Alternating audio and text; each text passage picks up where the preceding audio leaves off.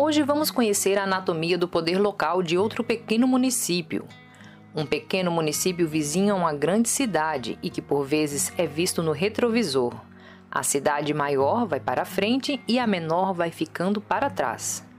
Esse podcast é resultado do projeto de extensão da Universidade Federal da Paraíba. O podcast se propõe a explorar fenômenos do poder em localidades brasileiras, que podem ser desde realidades mais isoladas, como conectadas e conurbadas com capitais e grandes cidades. Nesse sexto episódio da nossa primeira temporada, vamos a um município da região sudeste do Brasil, no estado de São Paulo. O município é Araçoiaba da Serra. Ele tem pouco mais de 34 mil habitantes, mas tem seu território explorado por empresários imobiliários de Sorocaba, principalmente aqueles que buscam terras para novos condomínios, que serviriam à grande cidade. Nesse caso, o território de Araçoiaba da Serra era somente parte da especulação imobiliária que eles queriam promover para esse uso e parte do poder local se colocava como parceiro para isso. Encontraram o veto por parte da prefeita, que se preocupava não com os lucros imobiliários, mas com a função social da cidade. O meu nome é Janaína Muse e eu vou conduzir vocês por histórias dessa cidade, assim como de outras realidades que já foram e que serão apresentadas em nossa primeira temporada. Nós tivemos é, um embate muito forte com a Câmara Municipal. A princípio, nos seis primeiros meses foi bastante tranquilo, em função da expressiva votação que nós tivemos. Então, a Câmara, no primeiro momento, ela foi bastante colaborativa. Nós erramos a princípio, porque a gente colocou uma pessoa para fazer a ponte entre a Câmara e a Prefeitura. Era alguém que não era muito respeitado pelo Poder Legislativo, porque o pai já havia sido prefeito aqui na cidade, e de, eles não gostavam do, desse representante, a gente teve que trocar para tentar melhorar a, a relação. É, no segundo momento, o impeditivo se tornou outro, que não a relação, se tornou, na verdade, um, um, é, umas visitas né, na, na, na prefeitura em horários alternados, horários surpresas, o vereador tá aí quer falar com a prefeita e eu recebia. Na verdade, eram investidas fortes para que eu comprasse o passe desses vereadores para que eles pudessem votar os nossos projetos. No primeiro ano era importantíssimo que a gente votasse é, os principais marcos para o nosso governo. A gente queria modernizar a gestão, a gente queria fazer o plano municipal de saneamento básico, de resíduos sólidos, plano diretor,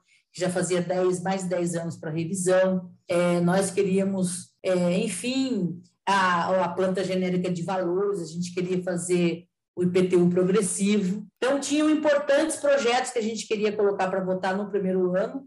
O que tivesse que causar desgaste, causaria nesse primeiro ano, para a gente, estratégico, taticamente, trabalhar os outros três. A primeira temporada se dedica também a conhecer histórias de ex-prefeitas, mulheres que se colocaram à frente da condução do governo local desses pequenos municípios. É, Maranello é filha de, de boia fria, filha de trabalhadores rurais, é, de uma cidade na divisa com o estado do Paraná, e com as dificuldades que a roça naquele momento colocava para o meu pai e meus irmãos, meu pai, vendo a possibilidade de ter uma vida um pouco melhor, entrou no eixo aí do, do êxodo rural, vindo para uma cidade maior, que é a cidade de Sorocaba, que é uma região metropolitana, é, próximo da capital aqui de São Paulo, 120 quilômetros da capital de São Paulo, e vítima, obviamente, nesse, nesse momento de fome, porque oito irmãos, meu pai e minha mãe, morando numa cidade desconhecida,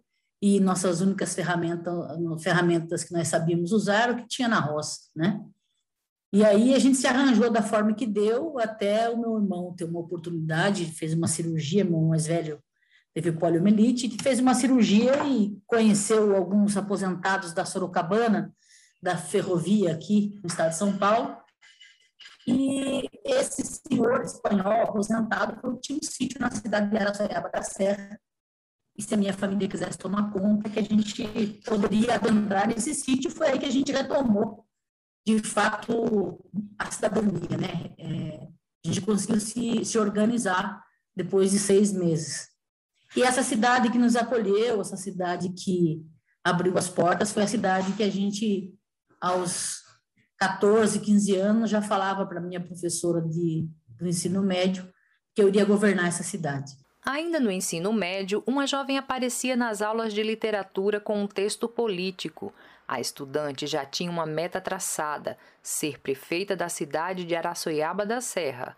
Mas isso só o destino pode nos contar. aluna atenta às dores da, da, da comunidade, porque aos 15 anos eu já estava presidente do Grêmio Estudantil da minha escola e eu entendia que o Grêmio Estudantil tinha um papel preponderante na gestão escolar, a ponto de ter uma gestão em que direção, professores é, e qualquer outra interface administrativa tinha que se reunir com o Grêmio, porque nós éramos uma força política, não partidária, mas a gente era uma força política dentro da, da unidade escolar. E como presidente do Grêmio, a gente sabia de todas as dores da cidade. Então, nós tínhamos uma escola, por exemplo, que desde a década de 80, a gente ouvia os alunos nos, nos primeiros dias de aula, falando aquela apresentação de onde vinham, a reclamação pertinente de um eixo da cidade em que eles estudavam numa escola em que a fossa ficava dentro da sala de aula, que o cheiro era terrível, que a prefeitura ia lá desocupar a fossa e eles não aguentavam ficar na escola e que a merenda era ruim. A Mara ouvia e passava por as mesmas dificuldades daqueles alunos que não tinham transporte escolar e que tinham que caminhar muito para chegar na cidade e chegar na escola, né? Sentia as dores daquelas pessoas que não tinham água que chegava na sua casa, tempo de seca, a água que faltava. Sentia as dores daqueles jovens que não tinham oportunidade de emprego, não tinham salário, não podiam comer uma coxinha na cantina. Sentia as dores das pessoas que reclamavam que a mãe, o pai, o irmão estava o dia todo precisando de saúde, tinha que vir no centro da cidade para poder usar a saúde, não tinha transporte urbano. Então a Mara foi sentindo essas dores e fui a foi a partir de sentir essas dores que a gente foi conhecendo a cidade. Inclusive, quando eu comprei minha primeira moto, eu quis conhecer o território, né? Comecei a rodar o nosso território e conhecer todas as vielas e ruas e bairros é, e, ter, e ter na minha cabeça uma divisão de núcleos porque eu já pensava que a cidade tinha que ser dividida por núcleos para facilitar o diálogo, para facilitar as lideranças, estruturar núcleos de bairros, lideranças de bairros, para poder lá na frente enxergar a cidade como um todo, conhecendo a particularidade, conhecendo o território, para entendendo as dores, para poder de fato estabelecer um planejamento para poder governar essa cidade. Quando a minha professora me abordou, a minha professora de literatura, no ensino médio que eu comecei a falar, puxa, mas literatura tem tudo a ver com história, né? É, e aí, uma, acho que uma, um, um, tema de redação, aliás, essa professora de direita, ela me perguntou, me falou que o meu texto era muito político, né? Era muito politizado. E eu disse para ela que eu gostava de política e que eu ia governar a cidade, né? E aí, naquele dia, a partir daquele dia, eu entendi o que eu queria, né? E aí foi uma questão de tempo, de organização, de não desistir do sonho, de persistir. Podemos ver que Maramela é uma mulher forte e decidida desde a adolescência, e agora não seria diferente. Na verdade, a Maramelo em casa é uma, é uma figura muito mais emotiva, é uma mãezona, né? É uma figura muito família, é uma figura muito conciliadora, cumpre um pouco da parte do que a mamãe cumpriu aí na sua, na sua trajetória. A mamãe nos deixou em 2004, é, faleceu em 2004, e desde então eu sou meio que o eixo principal dessa família. Né? Perdemos o irmão de câncer em 2016, e a Mara é essa figura mãezona, essa figura conciliadora, essa figura que, que segura a corda de todos os lados, né? É, a tia dos, dos sobrinhos fantásticos, a irmã maravilhosa, essa coisa toda que eles repetem é, cotidianamente. Mas também é, é a Mara austera, né? Que quando precisa chamar atenção, chama. É, é, a Mara de pé no chão, é a Mara que gosta de cavar para fazer uma horta, cuidar de planta, é a Mara que, que gosta de se reunir os finais de semana com a família, acolher todo mundo casa sempre cheia, né? E a Mara prefeita é a Mara enérgica, né? É a Mara que não para, é a Mara vibrante, é a Mara que, que, que pilota a equipe e é, não deixa os pratinhos pararem. Quando um pratinho está parando, corre lá e toca esse pratinho faz girar. é uma Mara dinâmica, super enérgica, que contagia as pessoas com, com quem a gente se relaciona, né? É, mas é a Mara mais, aquela característica mais administrativa, né? Mais séria, mais sisuda, é, punho de ferro, né? Aquela que é sim, é sim, é não, é não. Quando tem que, que despedir, despede, entende que, que é necessário, toma as decisões difíceis. É a Mara que que sabe do tamanho da responsabilidade que lhe coube nesse processo. Uma mulher forte, sensível com os mais pobres e orientada por suas escolhas que formam sua identidade e dão a marca de sua gestão. Mara fala sobre como isso se relaciona com o desafio de assumir o cargo mais alto do executivo no município. Olha, eu fiz, eu assumi isso com muita segurança e assumi isso com muito orgulho. É, primeiro que é, por ser uma mulher, né? Segundo, por ser LGBT, numa cidade conservadora e pequena. E terceiro, por entender que eu podia de fato mudar a vida das pessoas. Então eu entrei é, com a cabeça erguida com esse desafio. Foi muito difícil porque a gente encontrou todo o serviço precarizado, a gente encontrou funcionários completamente desmotivados, é, os serviços completamente desconectados, sem planejamento, é, sem diálogo horizontalizado, sem que houvesse relação entre as pastas e secretarias. Para mim foi um desafio maravilhoso, porque as pessoas começaram a aprender a trabalhar de forma coletiva, é, entender que as pastas tinham que se dialogar porque eram interdependentes uma da outra, né? Uma precisava da outra. Então, eu a cada passo que a gente deu, a, a cada reunião que a gente organizava, cada planejamento que a gente fechava as tarefas, a gente vibrava muito. Maramelo sabia o que era passar por dificuldades, mas ela não esperava que o poder que ela sonhava em ocupar para agir pelas pessoas era o mesmo que poderia ser tão facilmente comprado. Até mesmo aqueles que estavam ao seu lado, pouco a pouco, foram aderindo a esse sistema. Eu acho que os principais interlocutores é, é, para chegar onde eu cheguei, é, foi fruto de uma aliança política e depois a gente percebeu que essa aliança também não era é, que essa política também não era não era fácil, né? Era necessário que que as coisas para chegar onde eu chegar, eu tive que fazer aliança com, com, por exemplo, com o centro. Depois eu percebi a dificuldade que era de manter isso, porque o meu principal adversário político acabou sendo a minha a própria equipe que me tornou, que, que me ajudou a chegar onde eu cheguei. Pode ser os números olhando aqui, pode ser que eu chegasse sozinha, porque a diferença de votos minha para o segundo colocado foi bastante interessante.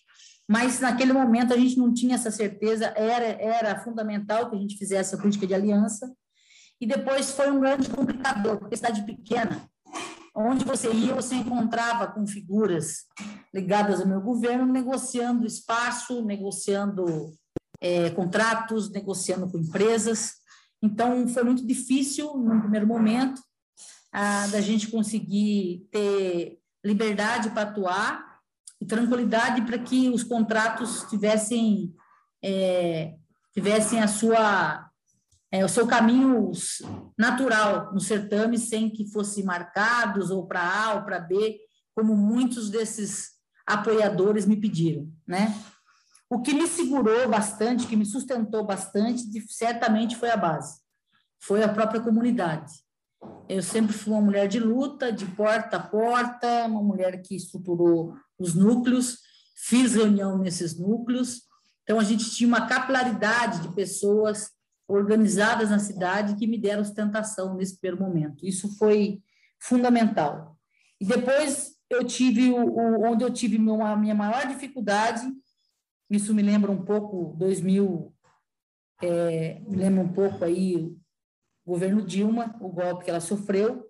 Meu maior problema certamente foi a Câmara Municipal, em que as principais políticas é, plano diretor, plano de resíduo sólido, plano de saneamento, é, as principais políticas que, estruturantes que precisavam passar na Câmara Municipal, elas não passaram, modernização da gestão, é, é, é, atualização de cadastro, tudo dependia de programas e projetos que precisavam passar pela Câmara Municipal, e a abordagem sempre era abordagem no sentido de que poderiam me ajudar, mas tinham mais três pontinhos na história e que eu fiz escolha. Eu escolhi é, entender que a Câmara tinha seu papel de independência, mas que ela não podia ser, é, posso falar aqui tranquilamente, não, não poderia, não deveria e nunca deverá ser comprada. Né? E eu disse para alguns vereadores que me procuraram à época de que para tê-los na minha base eu teria que comprá-los, né? É, porque eles já chegaram se vendendo. E para comprá-los eu teria que desviar contrato, desviar recurso público, e eu não estaria disposta a fazê-lo e não o fiz. Resisti, não o fiz, e aí, a partir desse momento, a minha vida ficou muito mais complicada, muito mais difícil na Câmara, e eu governei é, basicamente três anos com a minoria.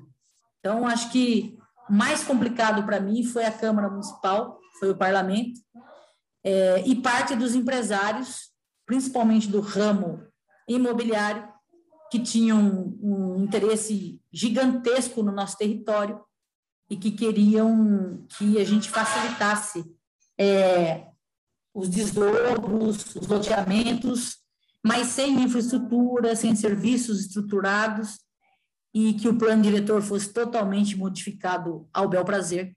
E a gente fez a opção por ter uma cidade controlando e garantindo qualidade de vida, é, respeitando os espaços da agricultura familiar, respeitando os espaços de vazios urbanos, em que esses espaços deveriam ser preenchidos de acordo com ah, lotes maiores, que desse mais qualidade de vida para as pessoas.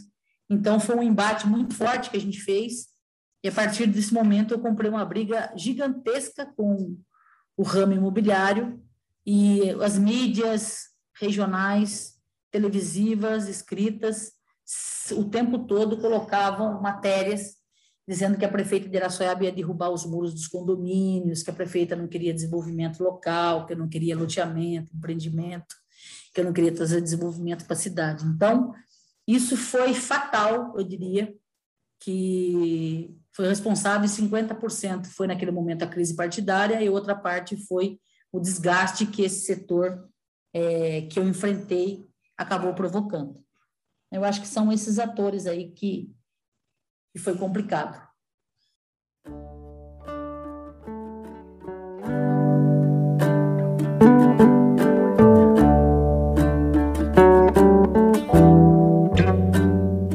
Dinheiro que está envolvido no processo de compra e venda do espaço da cidade e de sua estrutura fundiária. A prefeita conta um pouco como isso ocorreu em sua gestão. E por a gente ter bastante vazio urbano, por ser uma cidade de conurba com Sorocaba, e está no importante eixo que é a rodovia Raposo Tavares e a rodovia Castelo Branco, que dialoga direto a uma hora com a cidade da capital, obviamente, o setor imobiliário, é, na mudança de um governo, eles vieram feito uma revoada mesmo, né, gafanhotos, para tentar é, nos cercar de todas as oportunidades. Naquele momento, poderiam ser oportunidades positivas e podiam ser oportunidades para a pessoa Mara, a prefeita Mara, né? Então foi um momento assim de muito, de muitas investidas na Mara, né? É, foi momento de comprar o passe da Mara e não foi uma vez, foram várias vezes que isso aconteceu no meu gabinete, né? especialmente fora do horário de serviço, especialmente é, eles conseguiam fazer uma articulação na minha agenda, que a gente imagina como, mas eles estavam lá e aí, é, por várias vezes e vários momentos, houveram investidas fortes. E por todos os momentos em que eu estive com essas figuras, eu sempre colocava do meu lado o meu secretário de Assuntos Jurídicos e a minha secretária de Planejamento Urbano, que me davam força e, é, e conseguiam dizer o seguinte: aqui as regras são essas, se vocês entenderem dentro dessas regras, vocês vão poder, de fato, estabelecer vários empreendimentos aqui na cidade, né? com preço acessível, com qualidade de vida, e isso eles não queriam. Né? Depois eles tentavam marcar reuniões comigo em outros lugares, até que eu fui numa discussão na Câmara Municipal de Sorocaba, como convidada, para discutir o plano diretor de Sorocaba.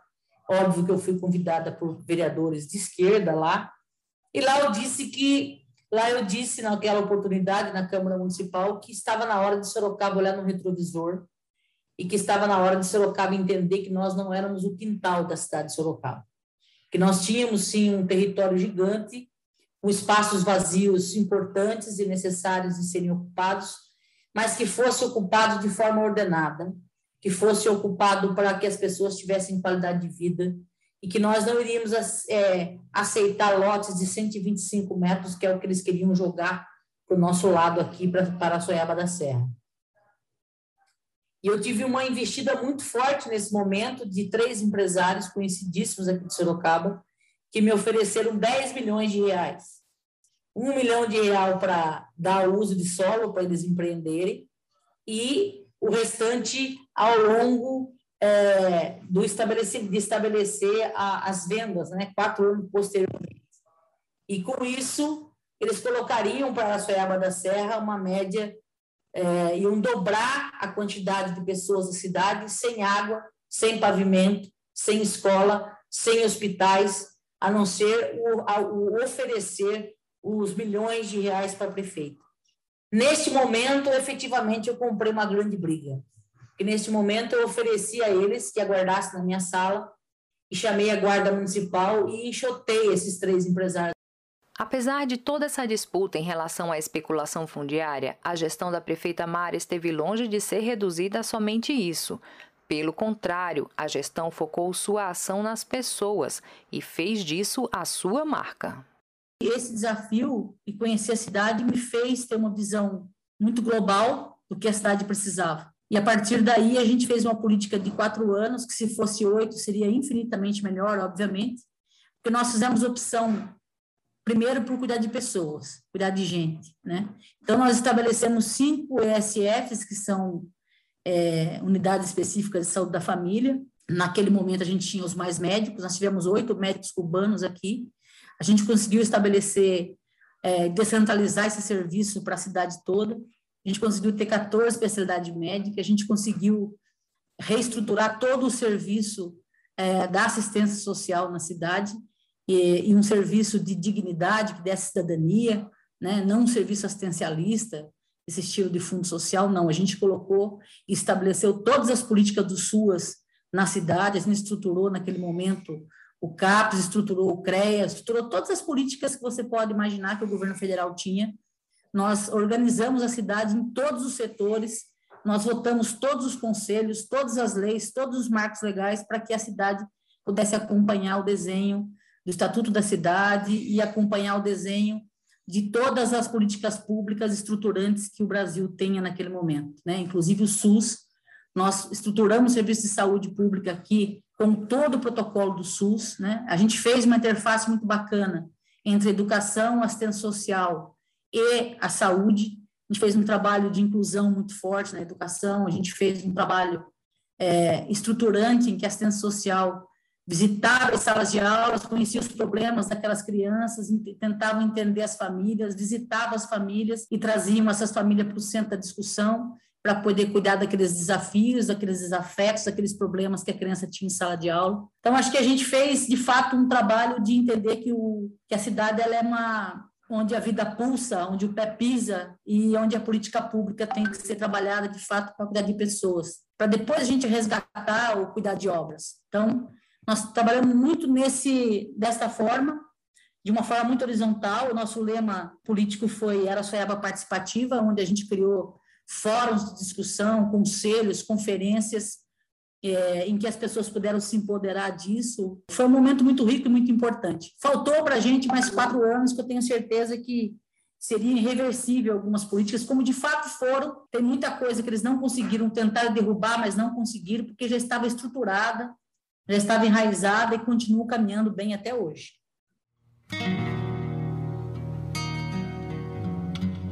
Esse foi mais um episódio do Anatomias do Poder Local. Segue a gente no Instagram, no arroba Anatomias do Poder Local e o nosso perfil na sua plataforma de áudio preferida.